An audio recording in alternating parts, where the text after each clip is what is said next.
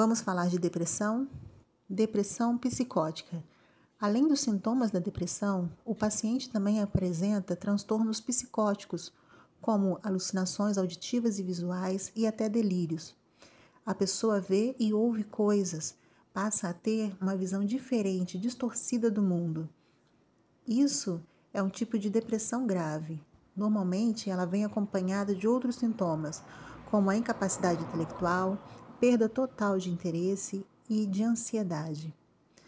Todo e qualquer mal-estar físico e psicológico se faz necessário sempre a ajuda de profissionais da saúde.